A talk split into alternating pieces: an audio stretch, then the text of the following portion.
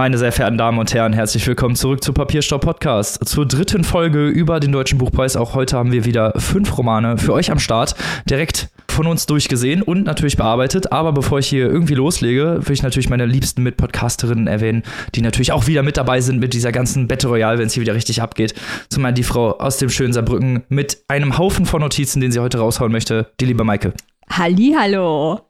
Und die Frau aus dem schönen Hannover, die natürlich jetzt auch brennt darauf, mit uns über diese Bücher zu sprechen und vielleicht hinterher auch äh, ein paar Änderungen auf, der, auf unserer papierstoesken Shortlist vorzunehmen, die liebe Annika. hallo, halli, hallo.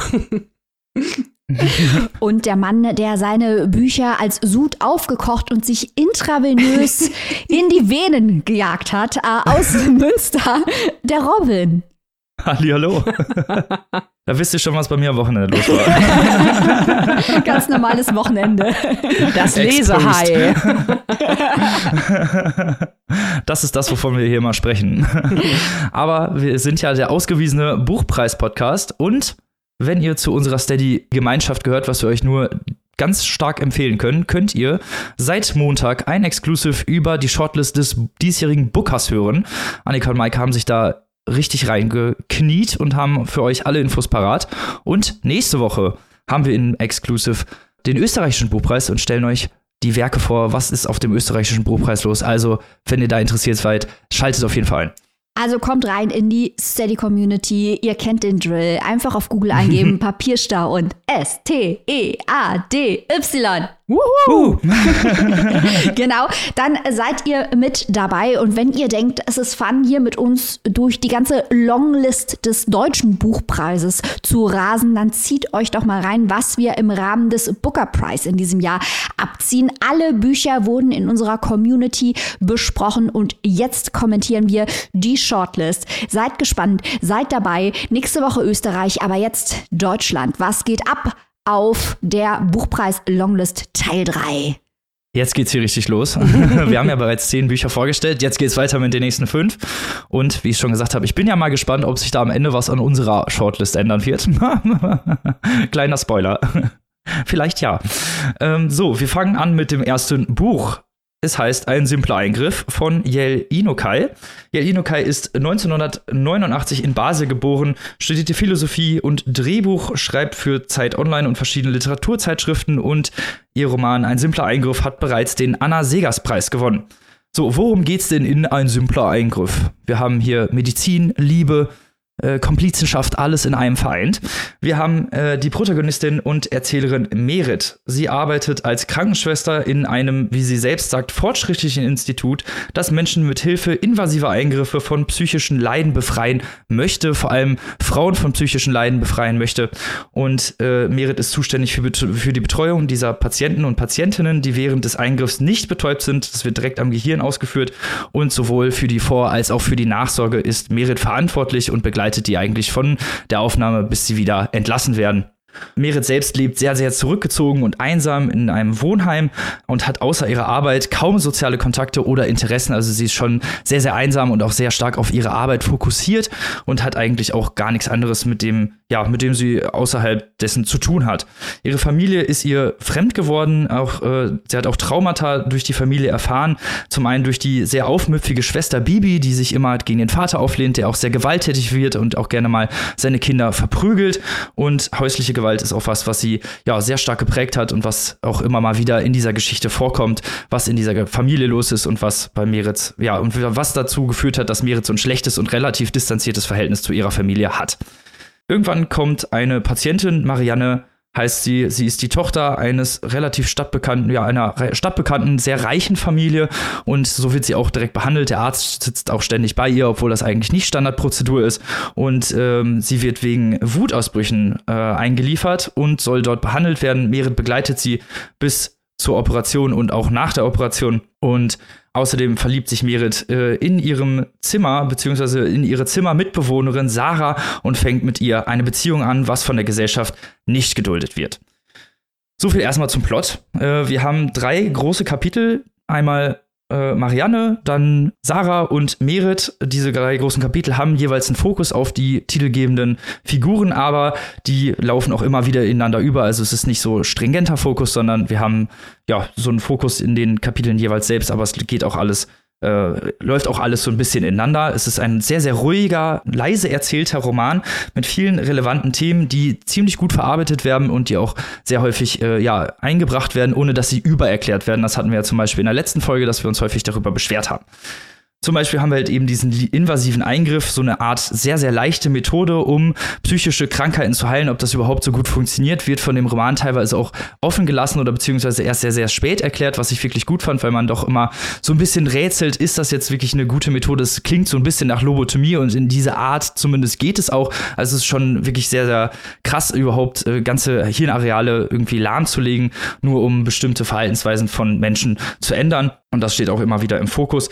Auch die Manipulation der Ärzte über mit den Patienten, also die, die wirklich manipulieren und sagen, hier, das hat sehr gute Erfolgschancen, obwohl das überhaupt gar nicht gezeigt werden kann.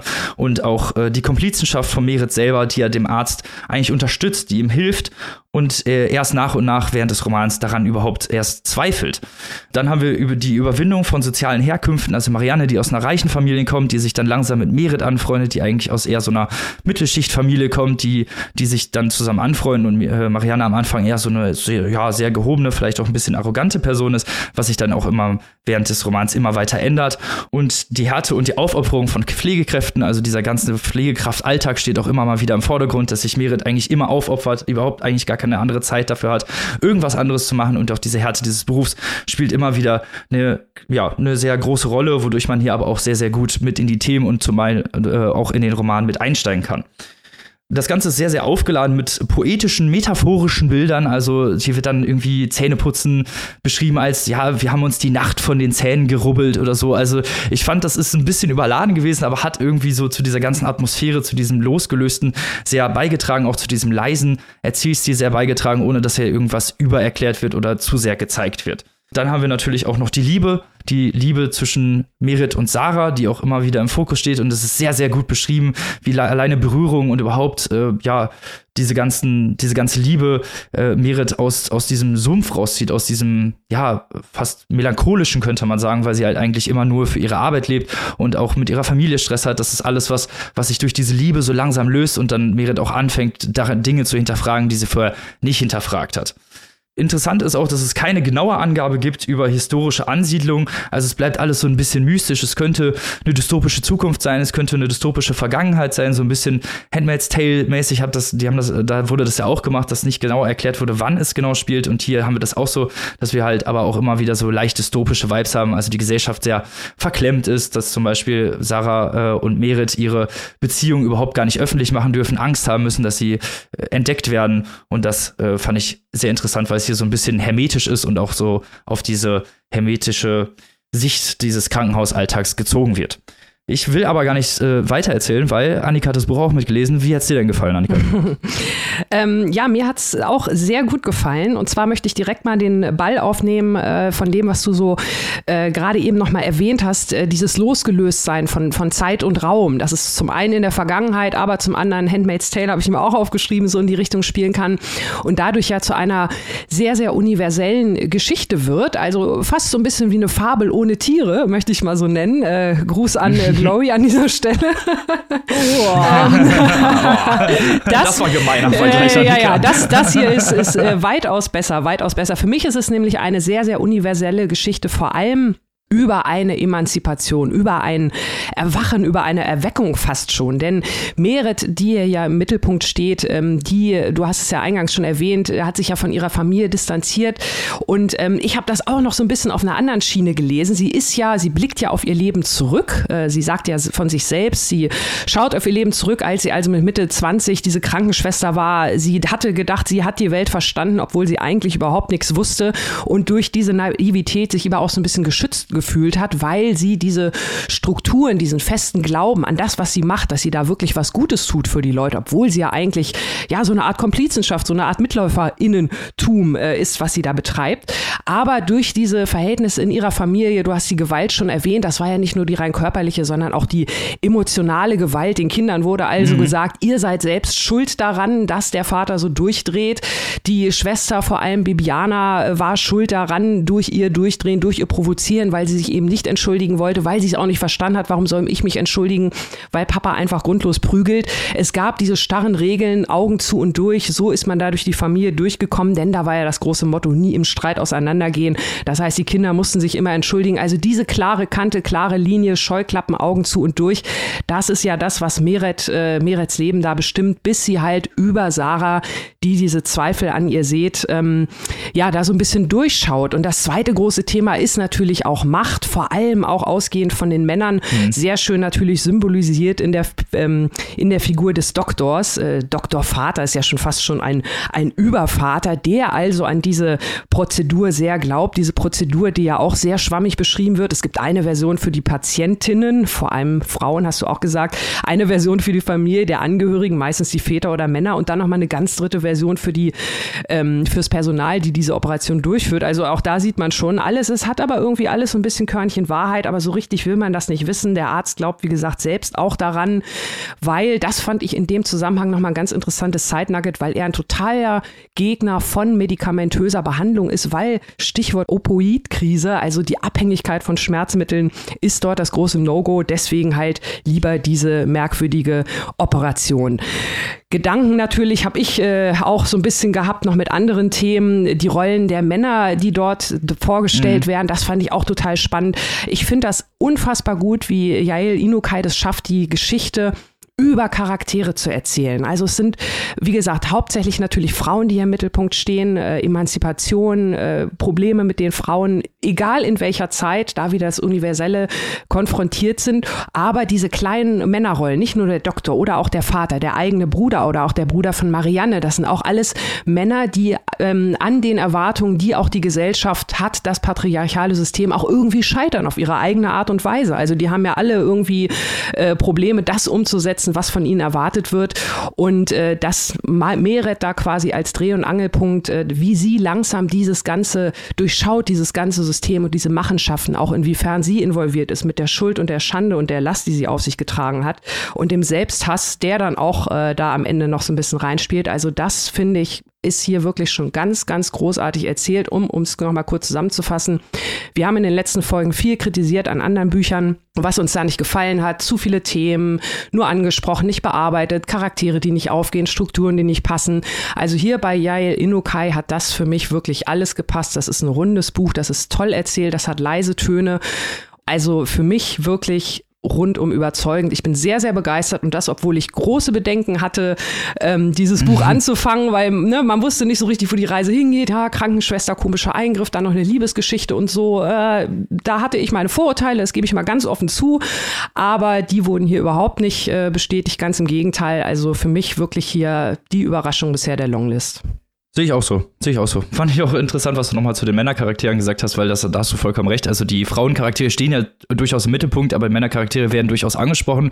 Wir haben ja diesen Doktorvater, der ja auch wiederum Merit manipuliert. Mhm. Er holt sich dann in, in sein Büro und macht da so, ja, fast kleine Therapiesitzungen, aber eigentlich manipuliert er sie da rein, ja. zu sagen, ja, diese, diese Operation ist gut, da kommen die Patientinnen hinterher besser raus und sie trifft ja später auch eine Patientin, die sie bereits betreut hat, der es überhaupt nicht gut geht. Also, mhm. ne, das ist ja auch sowas, was was, äh, was dieser Doktor überhaupt gar nicht sieht und auch äh, diese, ja, diese starre Hierarchie, dass er sagt, hier, ich bin der Doktor, wir ziehen das jetzt durch, obwohl ganz klar ist, dass das keine guten Auswirkungen auf die Patientin hat und auch so dieses Einfache, so nach dem Motto, ja, wir behandeln die nicht mit Medikamenten und machen dann lieber einen invasiven Eingriff und schneiden ein Stück des Gehirns raus oder beziehungsweise leben, legen ein Stück des Gehirns lahm. Das fand ich echt krass. Mhm. Also auch wie das so beschrieben ist, weil es eben nicht so ja, krass im Fokus steht oder nicht von der äh, Protagonistin so gesehen wird, weil sie ja eben selber in diesem System mit drin hängt. Das finde ich sehr gut gemacht, weil, weil es ja auch ein, ne, wie ich gesagt habe, relativ leiser Roman mhm. ist, der jetzt eben nicht so ganz mit dem Holzhammer auf die Fresse kommt, sondern das halt alles sehr subtil und trotzdem sehr deutlich schildert. Und das fand ich halt sehr gut, gerade wenn wir jetzt mal so in Anbetracht dessen, was wir jetzt letzte Woche besprochen haben, dass wir halt immer wieder gesagt haben, das ist zu, das ist zu deutlich, das ist zu mhm. übererzählt, das ist zu übererklärt, haben wir hier halt einen ja. sehr nuancierten Roman, der halt diese Themen auch wirklich gut anspricht. Äh, diese starren Hierarchien, die Emanzipation, von der du auch nochmal gesprochen hast, fand ich auch sehr gut. Äh, alles mit einbringt, ohne halt irgendwas, irgendwie den Leser zu unterfordern. Ja, genau. Dann kommen wir zum nächsten Roman, den wir hier besprechen. Und jetzt bin ich mal gespannt, ob Maike auch so begeistert ist von dem Roman, den sie jetzt vorstellt, oder ob wir jetzt eher wieder in die Schiene von letzter Woche zurückgehen. wir bleiben gespannt. Äh, erleben Sie jetzt, wie ich zapple, wie ein Fisch am Haken. Denn oh. es wird schwer zu behaupten, dass dies äh, kein sehr gut geschriebenes Buch sei. Äh, gefallen hat es mir trotzdem überhaupt nicht. Deswegen werde ich jetzt hier ringen, um diesem Buch Gerechtigkeit zuteilwerden zu lassen, gleichzeitig aber auch herauszustellen, warum ich mich zu Tode gelangweilt habe bei Esther Kinskis Rombo. Rombo, das ist das äh, Geräusch, das man hört, wenn ein Erdbeben beginnt. Also dieses äh, Rumpeln unter der Erde. Das nennt man Rombo. Und in Kinskis Roman geht es um das Erdbeben im Jahr 1976 im Friaul in Italien, nordöstlichen Italien. Das hat zwölf Sekunden gedauert, dieses Erdbeben, hat aber fast 1000 Leute getötet und Tausende heimatlos gelassen, weil eben die ganzen Häuser eingestürzt sind. Und in kurzen Kapiteln erzählt Esther Kinski von sieben Menschen, die betroffen waren von dem Erdbeben und erlebt haben, was auch danach passiert ist. Und die Autorin ist auch dorthin gereist und hat dort mit Menschen gesprochen. Das ist also nicht vollständig fiktional, sondern sie hat vor Ort recherchiert. Es geht also um Erinnerung. Aber nicht nur um die Erinnerung von Menschen, sondern auch um die Erinnerung der Natur. Und jetzt wird es experimentell. Es geht um die Vegetation vor Ort. Es geht um Geologie ganz viel, um Flüsse. Es geht um Tiere. Wir erfahren etwas über Märchen und Mythen, die die Geschichte der Region und der Natur in der Region fassen und so menschliches Erleben in sinnhafte Strukturen gießt. Wir erfahren etwas über äh, die historischen und soziopolitischen Verhältnisse im Friaul. Wir erfahren etwas über eine mythische Art von Meerjungfrau, die Überflutungen hervorrufen kann und eben auch Erdbeben. Also ihr merkt schon, da ist richtig was los. Das ganze Ding ist sehr fragmentarisch erzählt. Man merkt ganz stark, dass Kinski auch als Essayistin arbeitet. Es geht stark um die Rolle der Wirtschaftsmigration, den wir in verschiedenen Charakteren erleben, also zum Beispiel Anselmo, der mit seinem Vater aus Deutschland kam, oder Olga aus Venezuela, oder äh, Lina, deren Mann äh, als Arbeitsmigrant arbeitet. Also all das spielt eine Rolle die Geschichte und Situation vor Ort, äh, die Vegetation, die Natur und eben dieses Erdbeben, die Geschichte des Erdbebens hält eigentlich das ganze Buch zusammen. Ich habe schon erwähnt, die Natur ist wichtig, aber wie wird die dargestellt? Also wir erfahren etwas in Zitaten, aber auch in Recherchen äh, über die Geologie vor Ort. Wir erfahren etwas über die Tiere vor Ort und die Pflanzen. Also das sind wirklich biologische Einschübe und Abhandlungen das Gedächtnis der Dinge wird dargestellt. Zum einen natürlich der belebten Natur, aber auch die Kathedrale von Venzone, die damals beim Erdbeben fast komplett zerstört wurde, spielt eine wichtige Rolle. Das hat ihr Vergleiche mit Sebald eingebracht, der ja auch in Austerlitz über das Gedächtnis der Architektur und der Dinge schreibt.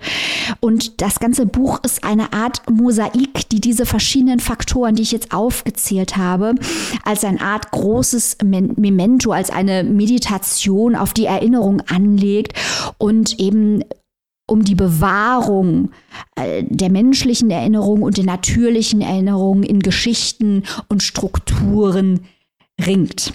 Das alles wahnsinnig ambitioniert. Das ist ja was, wo wir schon mal sagen, Daumen hoch, wie viele Romane haben wir schon gelesen, äh, wo die Geologie eine Geschichte erzählt, wo die belebte Natur von Erdbeben heimgesucht wird und wir was über Vipan erfahren, genauso wie über Arbeitsmigranten. Das ist alles wirklich sehr, sehr, sehr ambitioniert. Aber wie man sich jetzt vielleicht auch vorstellen kann, auch unglaublich deskriptiv. Alles unglaublich deskriptiv. Auch die Passagen, in denen wir etwas über die Menschen erfahren, bleiben aus meiner Sicht ähm, sehr reportagehaft deskriptiv, was auch damit zusammenhängt, dass es eben so fragmentarisch angelegt ist. Man hat nicht Zeit, sich wirklich einzulassen. Dann kommt sofort der Fluss und das Geröll und dann kommt wieder die nächste Person und dann kommt die Kirche und irgendwelche historischen Inschriften. Die Idee hinter dieser Konstruktion ist innovativ, sehr überlegt. Alles in diesem Buch hat einen Sinn. Aber ich muss sagen, ich fand es unglaublich langweilig. Irgendwann dachte ich mir noch ein topografisches Detail, noch eine Blume, noch eine extensive Hintergrundgeschichte über irgendwelche Leute, die da leben während des Erdbebens und ich werde verrückt. Das Ganze ist für mich einfach kein kohärentes Ganzes, ähm, auch weil Kinski sich natürlich mit Absicht, das ist Teil des Konzepts, sich überhaupt nicht mit irgendwie Charakterentwicklung oder einem Plot oder ähnlichem abgibt, äh, sondern eben wirklich das tut, was ich eben beschrieben habe, diese mosaikhafte Erinnerungsstudie. Und Esther Kinski ist auch eine der AutorInnen, die ich deswegen interessant finde, weil das die Art der deutschsprachigen Literatur ist, die übersetzt wird und im Ausland als deutschsprachige Literatur wahrgenommen wird. Ich will, und das möchte ich nochmal betonen, hier nicht die These aufstellen, dass Esther Kinski nicht schreiben könnte. Die schreibt hier unglaublich deskriptiv, aber die Deskriptionen sind fantastisch gemacht. Esther Kinski kann sehr, sehr gut schreiben. Aber das hier ist eine Art der Literatur, die sehr kopflastig ist die sehr theorielastig ist, die sehr langsam ist, die sehr überlegt ist, sehr kontrolliert, sehr leise, sehr selbstsicher auch in den Zielen, die sie erreichen will und eben überhaupt nicht zeitgeistig, überhaupt nicht auf die Zwölf, überhaupt nicht äh, provokant. Ähm, all die Dinge, die ich an kontemporärer Literatur eigentlich liebe, dass sie mit dem Kontrollverlust vielleicht auch mal spielt und mal mitten reingeht und auch mal vielleicht den Zeitgeist oder die Gegenwart kontrastreich ab bildet, dass sie ins Risiko reingeht. All das macht das Buch hier durch diese extreme Kontrolliertheit gar nicht. Und ich finde es immer traurig, dass das hauptsächlich die Art der Literatur ist, die im Ausland übersetzt wird und als deutschsprachige Gegenwartsliteratur gesehen wird und eben nicht der Setz. Und eben nicht, da kommt er wieder, der Groß. und äh, eben nicht Lisa Krusche. Äh, eben nicht diese Sachen, die mal was komplett anderes machen. Ähm, wie gesagt, es ist ambitioniert, es ist innovativ, aber das ist Oh, aber ich fand das so langweilig, Leute. Äh, äh, bin ich diese, oh, also war ich jetzt, war ich aus eurer Sicht jetzt fair zu Esther Kinski, die zweifelsohne eine verdiente und talentierte Autorin ist? Ja, auf jeden Fall. Ich fand, du hast wie immer sehr differenziert deine Argumente vorgetragen. Also von daher, ich kann mich auf keinen Fall beschweren. Wenn es langweilig war oder du es langweilig fand, dann ist es langweilig. Zumindest aus unserer Sicht. Ja, also das ist einfach die Art der Literatur, die wir niemals in Erwägung ziehen würden für unser Programm. Das ist jetzt natürlich kein Qualitätsurteil, aber es sagt etwas aus darüber, welche Art der Literatur wir uns wünschen, welche Literatur uns interessiert. Und das ist, ähm, das gehört zur Ehrlichkeit auch dazu, nicht die Art der Literatur, die uns in dieser Sendung in der Regel interessiert. Und es wäre kein Buch, das wir freiwillig lesen würden. Gleichzeitig sehe ich den Mehrwert. Es ist, wenn man das mit dem Booker vergleichen will, quasi das, das Triacle Walker vom Deutschen Buchpreis. Ich verstehe, warum das literarisch wertvoll ist. Es interessiert mich aber trotzdem nicht. Na gut, dann ist es so. Wir fragen uns ja immer, also in, in, Konklusion, wir fragen uns ja immer, gehört das auf die Longlist des Deutschen Buchpreises? Würdest du sagen, ja? Ja, das kann, also das okay. kann man zweifelsohne kann man es rechtfertigen, dieses Buch auf die Longlist des Deutschen Buchpreises zu setzen. Das ist aber das, was wir im letzten Jahr als äh, Oberstudienratsliteratur verlacht haben. Muss man dazu sagen. Also die Literatur, die von gesetzten Herren mit Lederflicken am Jackett mit einem Glas Rotwein abends am Kamin gelesen wird. Die, hip, die hippen People die siehst du nicht Rombo lesen. So, jetzt habe ich jetzt hier genug Schmähkritik über die arme Esther Kinski. Wie hat die Joma Mangold gesagt? Wir sind halt die intellektuellen Hipster. Das schreiben wir uns auf jeden Fall auf die Fahne. Dann bin ich jetzt mal gespannt, was ihr zum nächsten Buch erzählen werdet, was wir jetzt hier vorstellen. Wir kommen zu Blutbuch und ich bin ganz gespannt. Und deswegen bin ich jetzt auch ruhig. Genau, Blutbuch von Kim de l'Horizon steht jetzt hier bei uns auf der Liste als nächstes. Und auch das ist ein Buch, auf das wir sehr gespannt waren, weil natürlich schon im Vorfeld viel über dieses Buch gesprochen wurde. Was macht es so besonders? Worum geht es? Und vor allem, wie finden wir es? Also, wir haben es hier mit Kim de l'Horizon zu tun, einem, einer Autorin, einer nicht-binären Person. Und Kim ist auch die gleichnamige E- Erzählfigur in Blutbuch. Also autofiktionales Erzählen gewissermaßen, da kommen wir gleich nochmal später zu, zu der Thematik. Da nimmt, da nimmt Kim nämlich auch ganz direkt Stellung zu im Buch. Also, die nicht-binäre Erzählstimme Kim geht also in diesem Blutbuch die Geschichte der Frauen in Kims Familie nach, weil viele dieser Frauen Geschichten haben, Biografien haben, die nicht oder nicht zur Gänze erzählt wurden. Das beginnt mit teilweise verschwundenen Biografien. Es gibt da eine früh gestorbene Schwester der Großmutter. Es gibt eine Großtante, die in jungen Jahren ja aus der Familiengeschichte gerade geradezu rausgetilgt wurde. Und natürlich gibt es die eigene Großmutter, die eigene Mutter und die eigene Person Kim selbst. Diesen ganzen Geschichten wird auf den Grund gegangen. Also zum einen den Leerstellen und zum anderen dem, was bekannt ist. Und Kim erzählt das Ganze in verschiedenen Tonalitäten, in verschiedenen Textformen. Das Ganze ist sehr reflektiert, aber auch ja sehr offen. Und äh, wenn ihr euch jetzt fragt, äh, ja, wo bleibt denn jetzt hier die Plotlinie?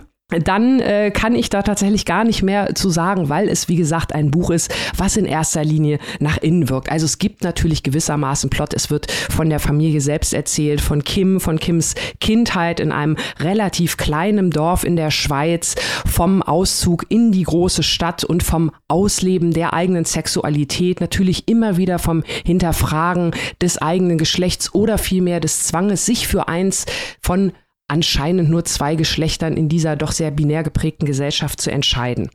Und natürlich der Frage, wie gehe ich damit um, wie gehe ich für mich, für mich selbst damit um und wie gehe ich auch damit um, ja, im Rahmen meiner Familie, wo vielleicht vieles vorher schon verschwiegen wurde, worüber spricht man da und vor allem auch wie. Das Ganze wird in, ja, grob gesagt, fünf großen Teilen ähm, erzählt, die man auch so ein bisschen thematisch clustern kann. Es geht also in einem Teil sehr viel um die Oma, die Großmeer. Das ist natürlich zum einen nicht nur aus dem Dialekt, sondern auch aus dem Französischen bedingt. Ich habe ja schon gesagt, es ist in der Schweiz, aber man kann natürlich auch rein lautmalerisch beziehungsweise rein buchstäblich das Meer darin erkennen. Und Kim nennt auch viele weitere weibliche Metaphern, die mit Flüssigkeit, mit See, mit Ozean und so weiter zu tun haben. Das ist natürlich was, was wir heute, darf ich ihn mal zuerst nennen, von unserem guten alten Freund Klaus Teveleit kennen, wie man Frauen Klausi. betrachtet und Frauenbilder, genau. Es ist sehr, sehr lyrisch komponiert. Ähm, das Ganze, nicht nur der Teil über die Oma, sondern es gibt dann halt auch noch einen Teil über die Kindheit. Es wird sich mit der Mutter auseinandergesetzt und halt auch mit dem Selbst im Hier und Jetzt. Also es gibt auch eine gewisse Gegenwartsthematik und ähm, es gibt noch einen abschließenden Brief, der sogar auf Englisch geschrieben ist, um sich der Muttersprache noch ein wenig weiter zu entziehen, um diesen Abstand zu schaffen. Denn ich habe es gerade gesagt, autofiktionales Erzählen. Wir erfahren auch ein bisschen was aus der Theorie wie Kim das also für sich umsetzt, wie Kim die Distanz schafft, um über sich selbst und seine Liebsten sprechen zu können, zumindest in Form dieses Debütromans. Und eine Sache möchte ich noch ganz kurz ansprechen. Es werden auch ganz, ganz viele andere Themen, die natürlich hiermit zusammenhängen, besprochen, aber die titelgebende Blutbuche, beziehungsweise Blutbuch ist es, aber die Blutbuche, der dazugehörige Baum, fast schon mit einem E mehr, der spielt hier im Buch eine große Rolle. Denn nicht nur wurde der Baum auch für ein Familienmitglied gepflanzt, sondern Kim nutzt diesen Baum, wie er überhaupt nach Europa kam, was das überhaupt für eine Sonderform des Baumes ist, die Blutbuche. Es gibt das ja auch noch in anderen Variationen. Eine Blutpflaume zum Beispiel, die stand bei meinen Eltern im Garten, von daher ein kleiner Zwinkerer an Kim an dieser Stelle.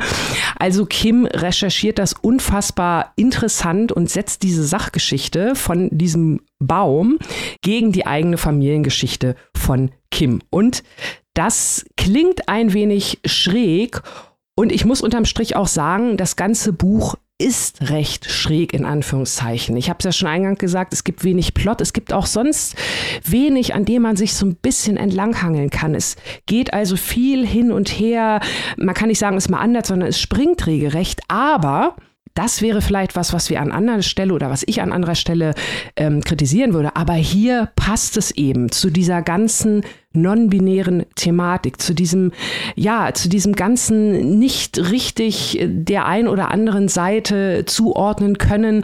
Das hat für mich ein unfassbar gutes rundes Bild ergeben, auch wenn ich selber nicht alles verstanden habe. Aber ich glaube, auch das gehört dazu. Das ist so meine Theorie. Also ein Buch, was ich ähm, sehr interessiert und sehr gerne gelesen habe, was auch einen sehr, sehr schönen Humor hat, auch einen sehr schönen selbstironischen Humor, gerade auch äh, was die Gegenwart angeht, was die Popkultur angeht, was auch so ein bisschen die ganze, ja, woke Szene angeht. Also ich finde, die Erzählstimme Kim wirkt fresh und sympathisch. Ich möchte mit Kim Kaffee trinken gehen und äh, ich habe es gerne gelesen, auch wenn ich, wie gesagt, nicht nicht alles verstanden habe, aber das muss man vielleicht auch manchmal gar nicht. Maike, ging es dir ähnlich? Du hast so recht, dass Kim unglaublich sympathisch ist. Denn äh, Kim ist einer äh, dieser postmodernen, theorieübersättigten, meta, meta, meta ironischen Menschen, die nichts mehr sagen können, ohne es im Kopf noch zweimal durchs Prisma zu betrachten und zu drehen. Also einer von uns, ne? Kim, einer von uns. Das ist unglaublich großartig und es macht eben Spaß, weil dieses Buch kämpft damit, die nicht-binäre Erfahrung in Sprache zu fassen. Und tut das, indem es mit der ganzen Sprachtheorie aufwartet. Ähm, I'm a Simple Girl, ne? Wenn du ein Buch schreibst und haust da jede Menge Sprachtheorie rein, dann neben droppst du Bourdieu, Deleuze, Foucault, Derrida und so weiter. Bin ich dabei, denke ich mir, geil. Er arbeitet eben mit, mit all diesen äh, Theorien, die die Fähigkeit von Sprache, Dinge zu fassen, hinterfragen. Es macht so viel Spaß und es geht noch weiter mit dem Name-Dropping. Da kommen jetzt, jetzt werden meine ganzen Buttons werden hier gepusht. Live Rand wird namentlich genannt. Da sind wir wieder bei der postmodernen äh, Super-Meta-Figur äh, aus Allegro Pastel, was wir hier ja auch unglaublich gefeiert haben, weil es eben diese Denkweise äh, unserer Generation und äh, der Leute in unserem Umfeld, muss man wahrscheinlich besser sagen, es trifft es besser, die Leute in unserem Umfeld und, und auch uns selber irgendwie so gut fasst, äh, dieses Meta-Ding. Dann fallen da die Begriffe Faserland und Deutschboden. also Kracht und von Osla kriegen auch auch ein Shoutout. Didier Eribon kommt hier vor. Also das ist äh, ein Hammer. Ich liebe das ja, wie ihr wisst. ähm, da kann man äh, googeln, äh, aber in diesem Fall sind das auch Sachen, äh, die wir in diesem Podcast nicht mehr googeln müssen, weil wir uns damit seit Jahren befassen, mit genau diesen Dingen, die im Blutbuch durchgespielt werden. Und ich hatte unglaublich viel Spaß mit der Intelligenz, mit der Kim das Scheitern der Sprache thematisiert, denn auch das ist ein wichtiges Thema in diesem Buch, dass die eigene Erfahrung und die Sprache zusammenzubringen wichtig ist für die Identitätsbildung, aber dass sich die Sprache sträubt, das zu tun, was Kim möchte und was es auch mit Kim macht und für sein Selbstverständnis, keine Sprache für die Erfahrung unter Umständen zu haben. Wir erfahren hier viel darüber, dass auch die Großmutter zum Beispiel ähm, Kim ablehnt dafür, das nicht begreifen kann. Ich fand es sehr interessant, dass dieses Buch an vielen Stellen gestaltet ist wie ein Brief an die Großmutter. Mhm. Aber der Inhalt diese, dieser Briefe macht klar, dass die niemals wirklich abgeschickt werden, weil da geht es dann auf einmal um Body Negativity. Und äh, die Briefe fangen an mit, mit wem er alles äh, Sex hatte, um es hier mal ganz zurückhaltend zu formulieren. Oh Gott, das habe ich ganz vergessen. Ja, ja, ja. Und da dachte ich mir, okay, also äh, meiner Oma könnte ich so einen Brief nicht schicken, aber you do you, Kim. Nee, das ist natürlich nur narratives Mock-up, um diese Abgründe nicht zu überwinden, sondern aufzuzeigen, was schon Wert an sich ist. Und ich hatte sehr viel Spaß mit dem Buch, das, wie gesagt, an vielen Stellen funktioniert es nicht. Aber es ist eben Teil des Konzepts, dass die Sprache scheitert. Also auch in den unterschiedlichen Kapiteln, die sind stilistisch ganz, ganz unterschiedlich. Äh, ein Kapitel ist komplett am Ende auf Englisch gehalten. Äh, das macht es irgendwie, also macht es auch nicht leichter oder besser, aber das ist ja genau der Punkt. Das ist mhm. ja genau der Punkt, um den es hier geht. Jetzt könnte man sagen, das ist ein leichter Ausweg, wenn man sprachlich scheitert, zu sagen, das ist Scheitern der Sprache ist mein Thema. Aber man hat wahnsinnig viel Spaß bei diesem Buch und man kann auch, glaube ich, ein ganz gutes Gefühl dafür bekommen, was es bedeutet, eine nicht-binäre Person zu sein und die Welt ist aus Sprache gemacht, aber diese Sprache ist nicht für einen selbst gemacht. Äh, ich, hatte, ich hatte viel Spaß hier. Man muss auch sagen, Annika, du hast gefordert, bevor die Longlist rauskam, dass du laschen, weißt du, worauf ich hinaus will? Ja, ja. Du willst Sex auf der Longlist. Ich glaube, ein Drittel dieses Buches ist die explizite Beschreibung schwuler Sexszenen und wir reden hier von ungeschütztem, penetrativen Sex mit Fremden, was wir hier äh, auf die Ohren kriegen, äh, eine Szene nach der anderen. Und diese, dieses Thema der Körperlichkeit, oh, wir müssen gleich abbrechen, wir können hier Stunden über dieses Buch reden, aber dieses Thema der Körperlichkeit ist hier auch ganz, ganz zentral. Ob man den Körper spüren kann, ob man ihn akzeptieren kann, mhm. wie man mit ihm umgeht.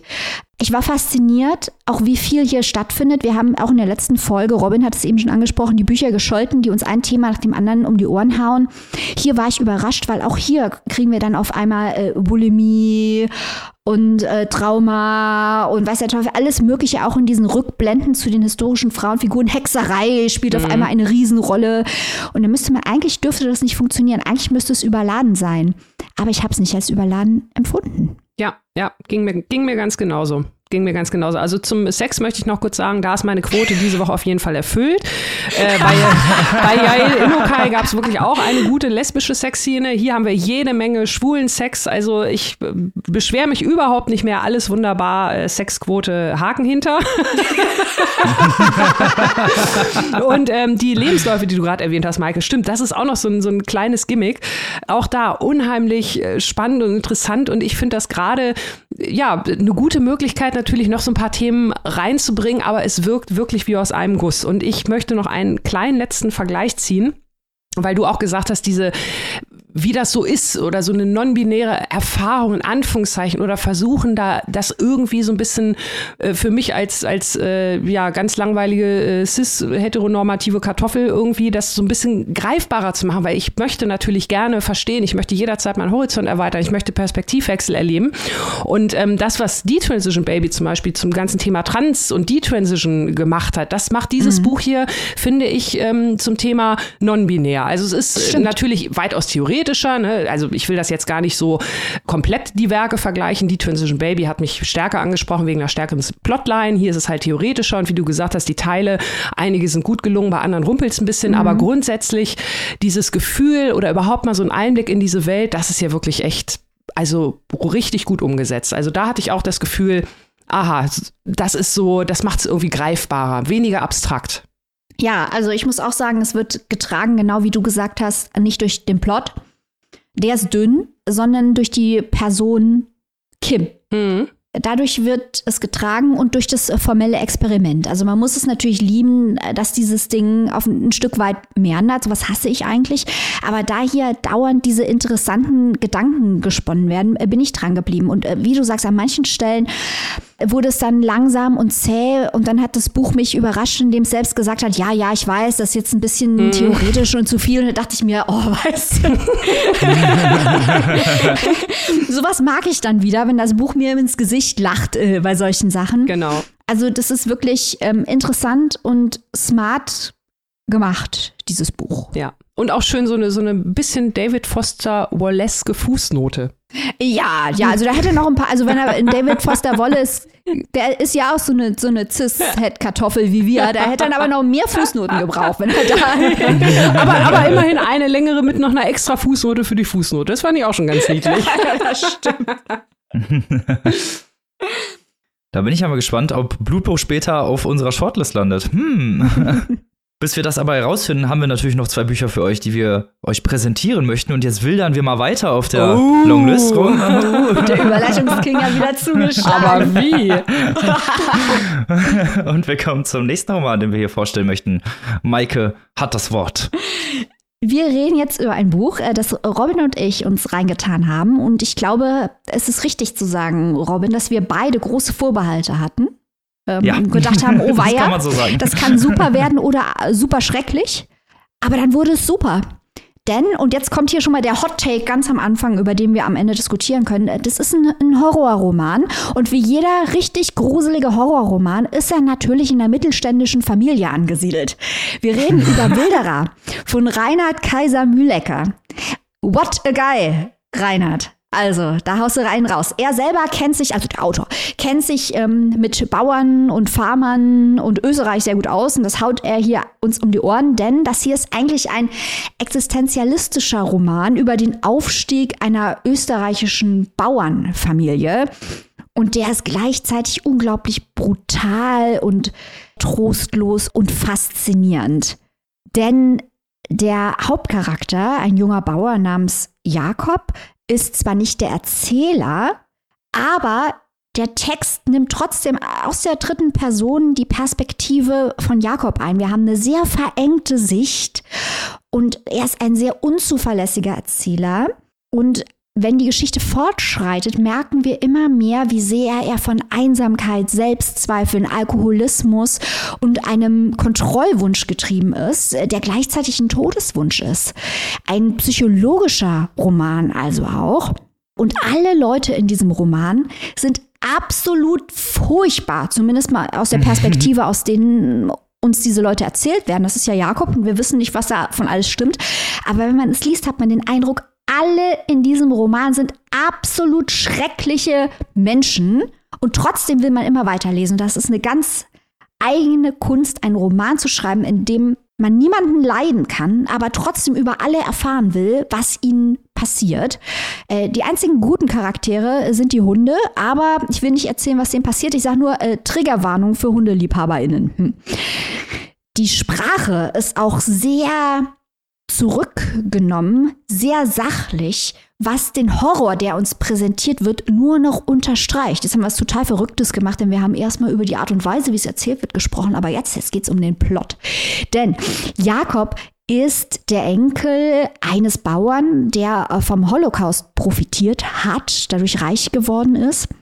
Sein Vater hat aber das meiste vom Land arglos verschleudert, verkauft, ist das Geld losgeworden. Und während Jakobs Geschwister, er hat einen schwer alkoholkranken Bruder und eine Halbschwester, deren Leben auch vollkommen aus den Fugen geraten ist, eigene Wege finden, unglücklich zu werden, treffen wir am Anfang des Buches einen Jakob, der sich damit abmüht, diesen Bauernhof auf Kurs zu halten. Dann ermutigt ihn aber der Vater, Biobauer zu werden. Und Jakob trifft und heiratet eine Künstlerin, die ein unglaubliches Gespür für Wirtschaft und auch Landwirtschaft insbesondere hat, ähm, unter deren Pantoffel er ziemlich steht, die aber da die Zügel in die Hand nimmt und diesen Bauernhof zu einem riesengroßen Erfolg führt. Die Familie wird also reich aus eigener Kraft hier, nicht nur von dem wie im Roman ähm, es bezeichnet wird, Judengeld, sondern selbst erarbeitetes Geld von Jakob. Nun müsste man meinen, Jakob emanzipiert sich von der dunklen Geschichte seiner Familie. Er selber fühlt sich vielleicht nicht mehr so wertlos. Am Anfang des Buches denkt er häufig über Selbstmord nach, aber nein, wir merken immer mehr, dass Jakob psychologisch instabil ist, immer noch von Selbstmordgedanken und auch äh, dissoziativen Wünschen nach Krieg und Zerstörung getrieben wird. Die ganze Zeit wird diesem Roman gesoffen, gesoffen, gesoffen. Und somit ist auch dieser Roman, und hier sind wir bei einem großen Thema der gesamten Longlist, ähm, als Kontrast angelegt zum Trend des Dorfromans. Denn hier ist das ländliche Idyll ein sehr dunkler Ort unter der Autobahnbrücke, wo ein schwer verwirrter Mann um Anerkennung kämpft, um Anerkennung seiner Familie, um Anerkennung des Dorfes, aber am allerstärksten um seine eigene Anerkennung, um den Selbstrespekt ringt, den er sich nicht zugestehen kann. Äh, und man könnte mit Fug und Recht darüber diskutieren, ob dieser Mann ein Psychopath ist, der des Nächtens neben der Waffe seines Großvaters schläft. Also da sind wirklich äh, harte psychologische Themen an gelegt. Und die große, große Stärke des Buches ist die beunruhigende Darstellung der menschlichen Beziehungen. Also Jakob und seine Frau lieben einander nicht. Die haben eine wirklich utilitaristische, transaktionale Beziehung, die beiden. Jakob verachtet seine Eltern, er verachtet seine Geschwister, die Dialoge und die Betrachtungen zwischen diesen Figuren sind unfassbar gut geschrieben. Dann bildet er eine zerbrechliche äh, Beziehung zu den Arbeitern, die er auf dem Hof angestellt hat. Auch diese Abhängigkeitsverhältnisse, Abhängigkeitsverhältnisse, ein Riesenthema hier, spielen eine große Rolle. Es gibt keine echte Kommunikation. Alle reden aneinander vorbei kommen wir vielleicht noch ganz kurz, bevor ich Robin zu Wort kommen lasse, denn auch das hier ist ein Buch, über das man stundenlang reden könnte. Ja, das stimmt. Ähm, die Hunde, die wir hier kennenlernen, die zwei, die gehen beide wildern. Buch heißt ja auch Wilderer. Und das ist natürlich ganz klar ein Hinweis auf die äh, wilde Natur von Tieren, aber auch von Menschen.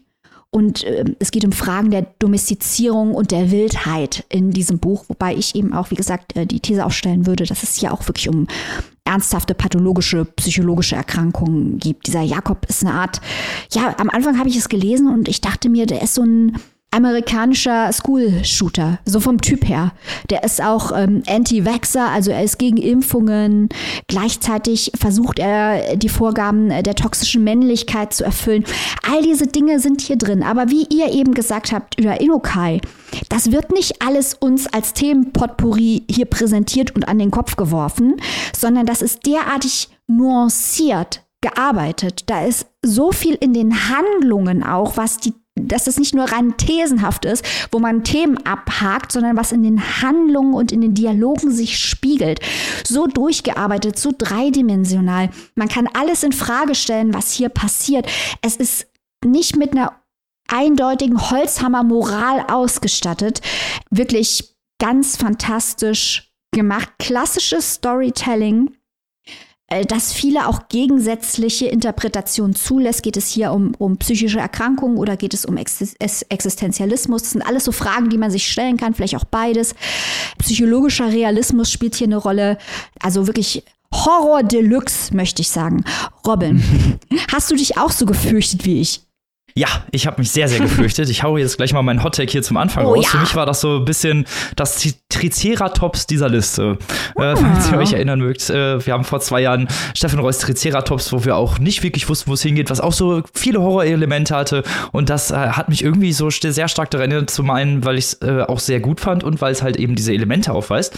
Ich fand es auch sehr schön, was du erklärt hast mit diesem psychologischen Spiel, was hier getrieben wird, weil man am Anfang ja so ein bisschen, ja, das Gefühl hat, dass der Jakob so ein unverstandener Typ ist. Also der hat auf jeden Fall seine schlechten Charakterzüge, aber man denkt irgendwie, ah, ne, wenn er sich nur aus diesem Unglück befreien könnte und eigentlich wird ihm ja Glück und Aufstieg auch zuteil. Mhm. Also diese, dieser Aufstieg aus diesem konventionellen zum ökologischen Landwirtschaft hin da, und auch generell diese, dieses Abnabeln von den Eltern, was ja auch ein ganz, ganz wichtiger Punkt ist, dass er sich von den Eltern abnabelt, da denkt man sich immer, ah ja, endlich schafft er es, endlich schafft er es und dann kommt er weg von seinen Gewaltfantasien. Aber nein, es bleibt halt düster, es bleibt halt so eine ganz düstere, dunkle Atmosphäre, in der man wirklich Angst hat, wie du schon gesagt hast, man weiß, irgendwann passiert was richtig Schlimmes und es passiert halt auch. Und ähm, auch mit seiner Frau, äh, wo es, wo man sich am Anfang denkt, oh cool, jetzt hat er jemanden irgendwie, an den er sich anlehnen kann. Die reden ja eigentlich überhaupt nicht miteinander. Nee. Da ist ja überhaupt keine Liebe, kein gar nichts. Ja. Es gibt keine richtigen Gespräche und er hasst halt auch alles. Ne? Dieser Hass, der durch diesen Text durchschwingt. Eigentlich alle sind irgendwie scheiße, alle nutzen ihn aus, alle wollen ihm irgendwie was Schlechtes. Und es ist, er ist ja so extremst neurotisch halt ja. auch. Also wirklich so ganz kleine Gesten und er missinterpretiert das dann als äh, Hass gegen ihn oder als zumindest negativ negative Auswirkungen, die ihn betreffen. Und dieses unverlässliche Erzählertum, was hier immer wieder eine große Rolle spielt, dass er halt sehr, sehr unzuverlässig ist, das äh, spiegelt sich auch immer wieder. Also äh, hier gibt es sehr, sehr viele Ungereimtheiten. Das fand ich sehr interessant, was dann auch erst so mit, äh, ja, mit dem Lesen des Romans mitschwingt, wo man am Anfang denkt, okay, der hat es ja wirklich hart und irgendwann man merkt, dass er, dass er dich ständig belügt. Mhm. So, und das fand ich eigentlich sehr gut, dass es diese Unklarheiten gibt. Die, das geht zu den Lügen, die er erzählt, als auch zu diesen äh, ganzen Darstellungen der Figuren, die du schon angesprochen hast, dass man nie wirklich weiß, sind die halt alle so scheiße? Sind seine Geschwister wirklich so blöd, wie er sie darstellt? Oder ist halt er eigentlich derjenige, der das so präsentiert dem Leser, dass man halt darauf hereinfällt? Und sowas mag ich ja, ne? Das sind ja so Fallböden, da sitze ich dann und denke, ah, mh, ist das wirklich so, wie er uns das äh, erzählt? Und das hat mir einfach sehr, sehr gut gefallen. Also auch was diese Idylle angeht, dieses ist ja überhaupt kein idyllischer Dorfroman, es ist das Gegenteil von einem idyllischen Dorfroman. Äh, und dazu passt halt auch, dass es sehr, sehr viele auch plastische Beschreibungen gibt der Arbeit, die er verrichtet. Also ja. er arbeitet ja fürs Gemeindeamt, er arbeitet für seinen eigenen Hof, teilweise für einen anderen Hof und wird immer nur mit so einem kleinen Obolus bezahlt. Aber im Endeffekt äh, haben wir auch sehr, sehr viele Beschreibungen dieser Arbeit, dieses Landwirtschaftlichen, was halt Reinhard Kaiser Mühnecker, wo, wo der wirklich über Bescheid darüber weiß, mhm. weil er selber auf einem Hof aufgewachsen ist und Landwirtschaft studiert hat. Und ich finde, das merkt man auch, ja. diese Beschreibung dieser Arbeit, dass das hier ein äh, mit reinkommt, das ist wirklich sehr, sehr gut beschrieben und macht, macht diese ganze Atmosphäre, diese Dorf, ja, diese Dorf, Antiromantik, nenne ich es mal, macht äh, erst so zum Spaß, das zu lesen und aber auch macht einen Großteil dieses, dieses dieser Horrorelemente aus, weil es diese harte Arbeit gegen aber auch diese harte Kommunikation, dieses harten psychologischen ist, das äh, bei Jakob dargestellt wird. Also ich war absolut, absolut überrascht und äh, sehr positiv überrascht. Also ich finde, das ist hier, es hat eine richtige Wucht, dieses Buch. Man ist eigentlich auf Seite 1 schon direkt dabei, womit es eigentlich anfängt, dass er klickt, weil er den Revolver seines Großvaters gegen seinen eigenen Schädel hält. Äh, so ungefähr ist diese ganze, in dieser ganzen Atmosphäre dieser Roman gehalten. Und ach, geil. Ja. Einfach geil. Ich liebe sowas, ja. Ja, ja, also es ist echt ähm, sehr, sehr gut. Und ich finde, was es auch schwer zu lesen macht, äh, und wo ich auch dann, wo mir auch dann klar war, dass es eine Antifigur ist, ähm, die Tierquälerei. Ja. Also da kommt gegen Hunde ist es äh, vor allem. Ich meine, es ist klar, dass auf so einem Bauernhof, wenn Tiere gehalten werden, werden die geschlachtet. Das ist klar. Das meine ich jetzt aber nicht, äh, sondern wirklich die Tierquälerei gegen äh, Hunde, die dort äh, stattfindet. Wir brauchen ähm, nicht mehr Details, bitte. okay. ähm, und das ist, da, daran ja. sieht man, dass er ein sehr empathieloser, brutaler Mensch auch ist. Da sind harte Stellen drin. Und wenn ich ein Buch trotz so etwas, gut, ich muss es jetzt auch zu Ende lesen, das war jetzt meine Pflicht, aber normalerweise lege ich bei solchen Sachen äh, die Bücher weg, weil ich das nicht lesen möchte. Da ziehe ich äh, die Grenze.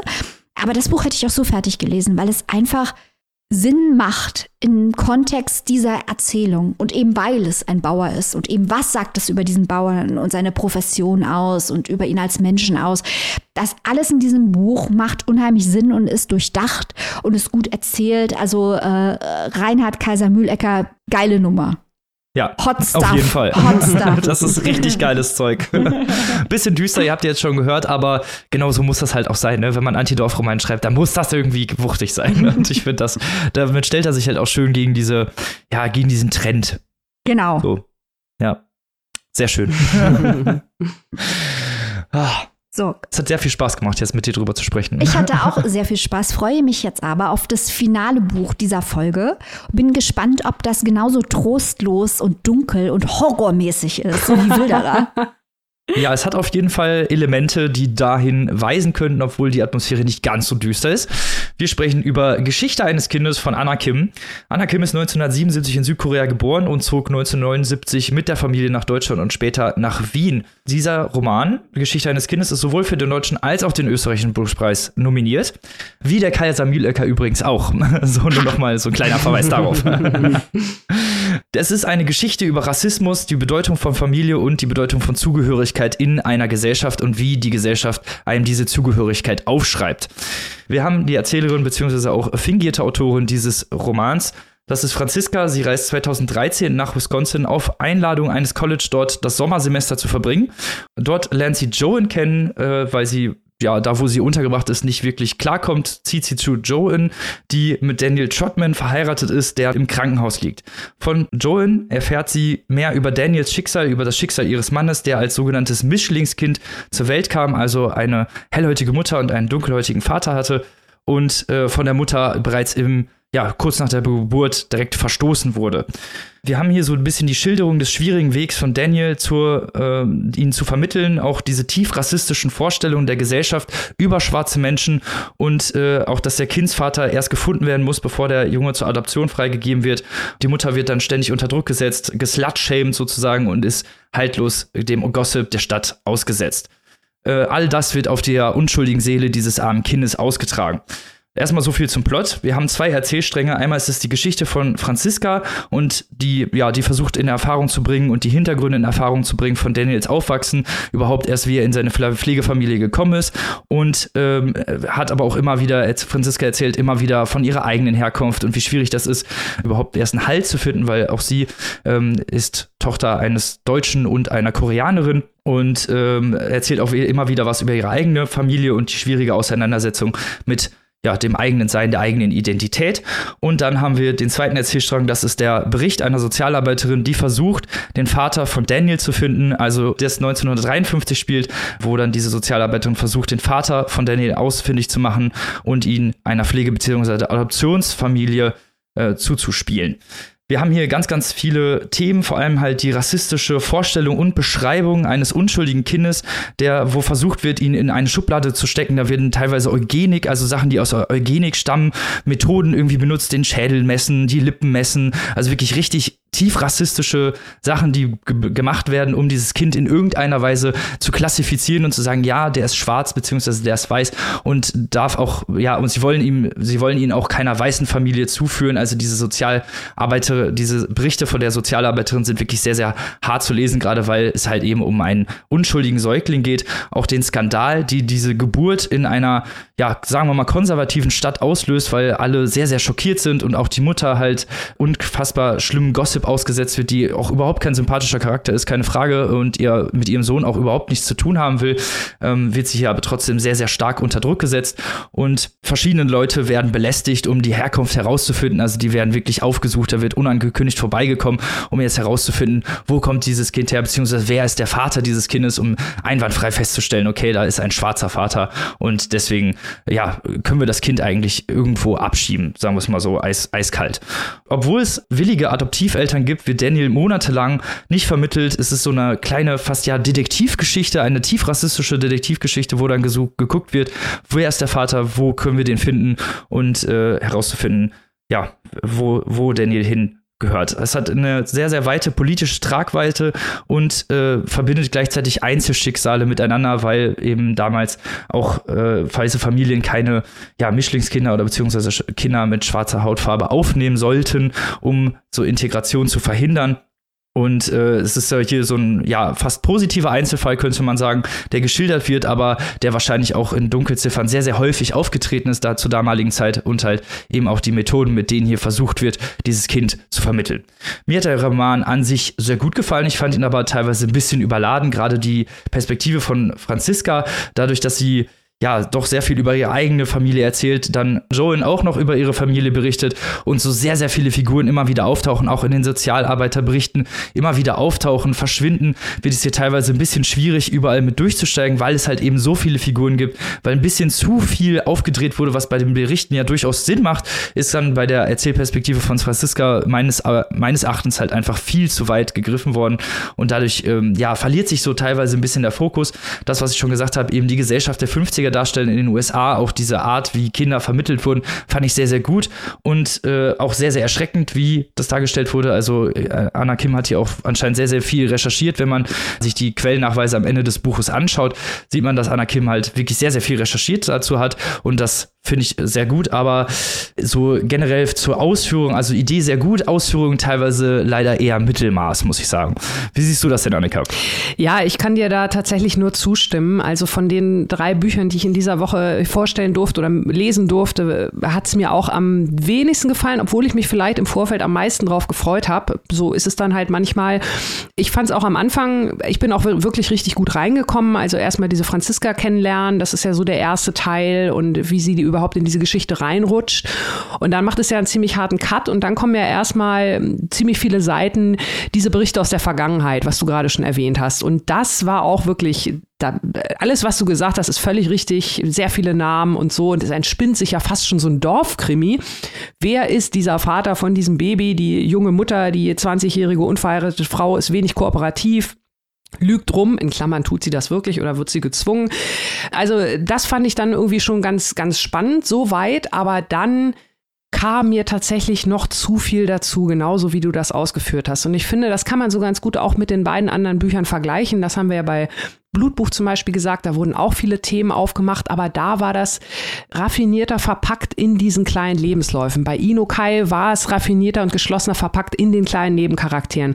Hier sind die Dinge, ähm, finde ich, teilweise zu ausladend und das finde ich schade, weil sie sich dann einfach ja, ein bisschen was gegenseitig von meinem Gehirnschmalz wegnehmen. So möchte ich es mal sagen. Also wir haben natürlich hier die, die große Geschichte um Danny Daniel. Zum einen halt das äh, Baby, diese Rückblenden aus diesen Akten, wie gesagt, so ein bisschen krimimäßig, so ein bisschen detektivisch, durchaus auch spannend und natürlich durch diese Sprache der 50er Jahre auch, wie du es schon gesagt hast, teilweise echt gruselig äh, zu lesen. Anna Kim sagte auch was im Vorwort zu dass ihr das natürlich sehr bewusst ist, dass sie diese Vergangenheit bewusst ungeschönt darstellt. Das heißt hier wirklich äh, sprachlich eine absolute Triggerwarnung, weil sie eben auf die Kehrseite der Sprache aufmerksam machen will. Das liest sich teilweise wirklich wie Tierbeschreibung. Also so krass muss man das einfach mal sagen, als wenn man irgendwie ein Tierbuch liest. Nein, es ist hier von Menschen die Rede, von den in Anführungszeichen Menschenrassen. Also das ist wirklich echt übel, aber es gehört halt wirklich dazu und das ist dann natürlich in seiner Krassheit auch da an dem Platz, äh, ja, in den 50er Jahren. Aber aber es kommt dann halt noch zu viel drauf. Du hast es gerade schon gesagt, es ist zum einen natürlich Joan, die Ehefrau von Danny in der Jetztzeit, die hat auch eine Geschichte mit einer Mutter, die hat auch eine Geschichte mit Daniel in dieser homogenen Stadt, wo sie sozusagen als einziges gemischtes Paar äh, natürlich besonderer Hingucker waren immer schon. Es gibt die Erzählerin Franzi mit ihrer eigenen Mutter, das hast du auch noch ähm, auch schon erwähnt. Das wird auch sehr, ja, auf sehr vielen Ebenen erzählt und die sind alle total wichtig. Also wie sie selbst den asiatischen Teil von sich selbst ablehnt, eben weil ihr das selber unheimlich und fremd ist. Das finde ich ist so ein interessanter Aspekt, der mir da fast ein bisschen zu hinten zu sehr hinunterfällt, zumal ja noch mhm. eine Ebene eingeführt wird, nämlich mit der Marlene, also diese äh, Schwester von damals aus den 50er Jahren, die versucht hat, Danny das Baby zu vermitteln, die das so ein bisschen zu ihrer Lebensaufgabe gemacht hat, die dann irgendwann im Laufe der, der Jahre nach Österreich ausgewandert ist und die Erzählerin Franz sie sich dann also oft da auch noch auf Spurensuche begibt und da auch noch mal eine ganz andere Mutter-Tochter-Beziehung, nämlich von dieser Krankenschwester mit ihrem eigentlichen Kind aufmacht. Und das ist dann alles so komplex geworden und das war mir einfach zu viel. Das ist alles gut, ne? Also es ist, wie du sagst, wirklich gutes Buch. Es ist eine wichtige Geschichte, es sind wichtige Themen, aber dadurch, dass es wirklich so viel ist und äh, ja, sich gegenseitig alles ein bisschen das Spotlight wegnimmt, dass ich am Ende wirklich ja, das, das finde ich dann halt wirklich immer schade, weil dann ist immer schnell doch so ein bisschen die Grenze, dass es irgendwie beliebig wird. Und das tut mir leid, weil da würde ich mich lieber auf ein oder zwei Themen konzentrieren. Und Anna Kim hat das super rausrecherchiert, erzählt das wirklich schön auch. Da liest man gerne auch diese Akteneinträge, das ist spannend. Aber am Ende wirklich wird es dann irgendwann, war da so ein Kipppunkt, da wurde es mühsam. Und das fand ich dann echt schade. Mhm. Ja, ging mir auch so. Also es war, wie du die ganzen wichtigen Themen, die du auch nochmal angesprochen hast, die Franziska und äh, auch die Sozialarbeiterin selbst, die ja auch nochmal eine Rolle spielt. Das ist ja, spielt ja erst ganz am Ende mhm. irgendwie eine Rolle und auch sehr, sehr, genau wie du es gesagt hast, runterfallend eigentlich. Ja. So, das ist, obwohl es eigentlich wichtig wäre, diese Themen irgendwie noch mit einzubringen. Was ich auch schade fand, ist, dass die, ja, dass Daniel selber eigentlich nie richtig zu Wort kommt. Mhm. Der wird nie wirklich gezeigt und es wird alles durch diese Berichte erzählt, was natürlich auch Teil dieser ganzen Idee ist und auch diese, Teil dieser ganzen Ästhetik, keine Frage. Aber das fand ich irgendwie schade, dass, dass er nie wirklich zu Wort kommt, weil eigentlich die ganze Zeit über ihn gesprochen wird. Wie das halt dieser Bericht mhm. auch gemacht hat, macht das Franziska später auch. Und da war ich so ein bisschen, ah, ja. naja, hätte man äh, auf jeden Fall irgendwie zu Wort kommen lassen können. Also durchaus interessantes Buch. Ausführung ist so mittelgut. Ich würde es trotzdem, also ich würde trotzdem empfehlen, es zu lesen. Ich sehe es aber nicht auf unserer Shortlist, sag ich ganz ehrlich. Nee, nee, also Danny, was du gerade gesagt hast, das wäre sicherlich interessant gewesen, aber das wäre dann irgendwie vielleicht noch eine Ebene mehr gewesen. Und mir hat das wirklich schon ja. so gereicht. Und dann irgendwie auch so ab Mitte wechselt dann ja manchmal auch noch innerhalb eines Teils die Erzählstimme, die Erzählform. Dann wird's, mhm. wird auf einmal so ab ab der Mitte oder ab zwei Drittel, ich weiß gar nicht mehr ganz genau, nochmal gefühlt so eine komplett neue Metaebene eingezogen, äh, wo ich mir dann auch gedacht habe, jetzt reicht's. Und dann kommt auch noch so ein bisschen irgendwie kommen so diese Themen, dann kommt noch ein bisschen die NS-Vergangenheit damit rein. Natürlich spielt das auch alles ja. eine Rolle und so, aber wie gesagt, das sind allein, also einmal diese, diese Geschichte von, von diesem Danny, die ganze Geschichte meinetwegen Vergangenheit und Gegenwart, das wäre rund gewesen. Oder halt die Erzählerin selbst, äh, wie sie mit ihrer eigenen Herkunft und mit dieser ja, mit dem Ablehnen der, der halben Identität quasi, weil das ist auch ein Thema, das finde ich auch super, super spannend und das ist mir dann mhm. fast ein bisschen zu kurz gekommen. Da hast du vollkommen recht. So, damit sind wir beim in Anführungsstrichen spannendsten Teil angekommen, denn jetzt geht es um unsere Papierstoeske Shortlist. Uh, also wir rekapitulieren nochmal schnell, was bislang auf der Shortlist steht. Auf Platz 1 haben wir Dr. Eckhard Nickel mit Spitzweg. Uhu, Spitze. ich würde mal sagen, der bleibt dort auch. Ja, ja. Auf Platz zwei haben wir unseren guten Freund Heinz Heinzer Strunk mit einem Sommer in Niendorf. Und ich würde mal sagen, der bleibt da auch. Ja, würde ich auch sagen. Auf Platz drei haben wir Jins. Das wird heute wahrscheinlich absteigen. Hm. Ja. Auf Platz vier haben wir Freudenberg. Auch das wird absteigen. Hm. Äh, Und ich würde sagen, Lügen über meine Mutter hatten wir letztes Mal nur aus Verlegenheit, weil wir es schon bei der, bei der zweiten Folge immer noch nicht geschafft haben, diese Liste überhaupt voll zu kriegen. Also wir haben sechs Plätze. Das fliegt gleich mal raus. Also, Ja. also Ja. es, es war schön mit dir, Daniela Dröscher. Ja, aber, aber, sie ähm, war auf der Shortlist, das ist doch auch ja. schön. Du war, sie war eine Woche auf der Shortlist. Ja, besser, ja. besser als wie nix, ne? Aber so bleibt die Shortlist ja nicht. Wir müssen jetzt äh, kämpfen, was drauf bleibt und was runterfliegt. Denn äh, so wie ich das sehe, wollen wir, eigentlich würden wir gerne Kaiser Mühlecker, Kim de l'Horizon, Jael Inokai draufsetzen. Ne? Das geht aber von den Plätzen her nicht. Ja, da geht's schon los. Da Genau. geht es schon los, liebe Leute. Der. Kill your darlings. Also die ersten zwei Plätze sind gesetzt. Nickel, Strunk. Genau. Dann kommen wir doch zu mal zu Platz 3. Wie wär's, wenn wir da den Kaiser Mühlecker mit Wilderer draufschreiben? Okay, wir schreiben da jetzt mal Reinhard Kaiser Mühlecker mit seinem Dorf-Horrorroman drauf. Auf Platz 3 Reinhard Kaiser Mühlecker, Wilderer. Platz 4 Annika. Ja, da würde ich jetzt äh, Yael Inokai mit ihrem emanzipatorischen Erweckungsroman einen simpler Eingriff setzen. Wenn wir jetzt hier schon bei so schönen Umschreibungen sind. Okay, okay, jetzt wird's eng. Wir haben drei Bücher, zwei Plätze. Robin, Platz 5.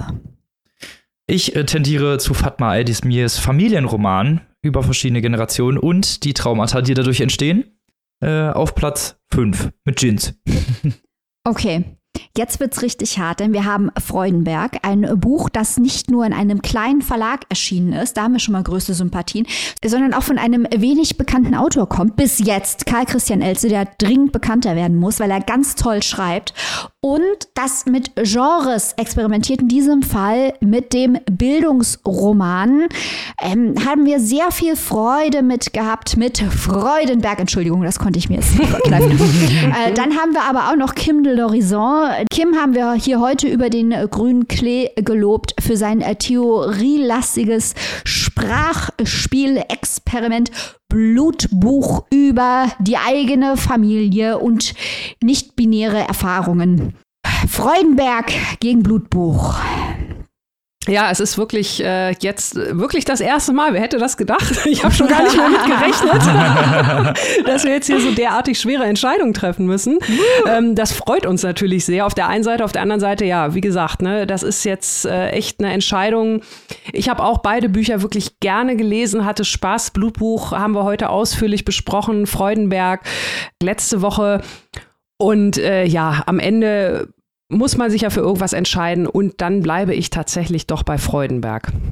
Freudenberg it is. Äh, Kim de l'Horizon. Stimmst du Äh, mir zu? Blutbuch. ja, ja, komm, wir machen das. Wir machen das äh, Blutbuch trotzdem gut. Hat unsere Gnade gefunden in unserer kleinen Show. Aber unsere Und Podcast, Sympathien. Genau, genau. Aber unsere Shortlist ist jetzt trotzdem Nickel, Strunk, Kaiser Mühlecker, Inukai, Eidemir, Elze. Genau. Schauen wir mal, Da ob sind sich wir da alle noch was tut nächste Woche. Jo, da wird's Ui, spannend, ui, da wird's richtig spannend. Mal sehen, ob es denn hier richtig Beef gibt. so, Leute, dann, wir hören uns natürlich nächste Woche wieder mit dem letzten, aber sicher not leasten Teil unserer Buchpreis-Longlist-Besprechung. Wir hoffen, dass ihr natürlich wieder zahlreich einschaltet. Und, wie wir schon gesagt haben, auf die Exclusive verweisend, ab Montag gibt's was über den österreichischen Buchpreis, also schaltet ein. Und bis dahin, gehabt euch wohl, lest was Gutes. Robin, ich, ich klaue dir jetzt mal deine Antwort. Frau Stein moderiert jetzt ab. Öfter mal was Neues. Jetzt seid ihr da draußen aber überrascht. Äh, wir wünschen euch eine herrliche Woche bis Montag oder kommenden Mittwoch. Adieu. Tschüss. Tschüss.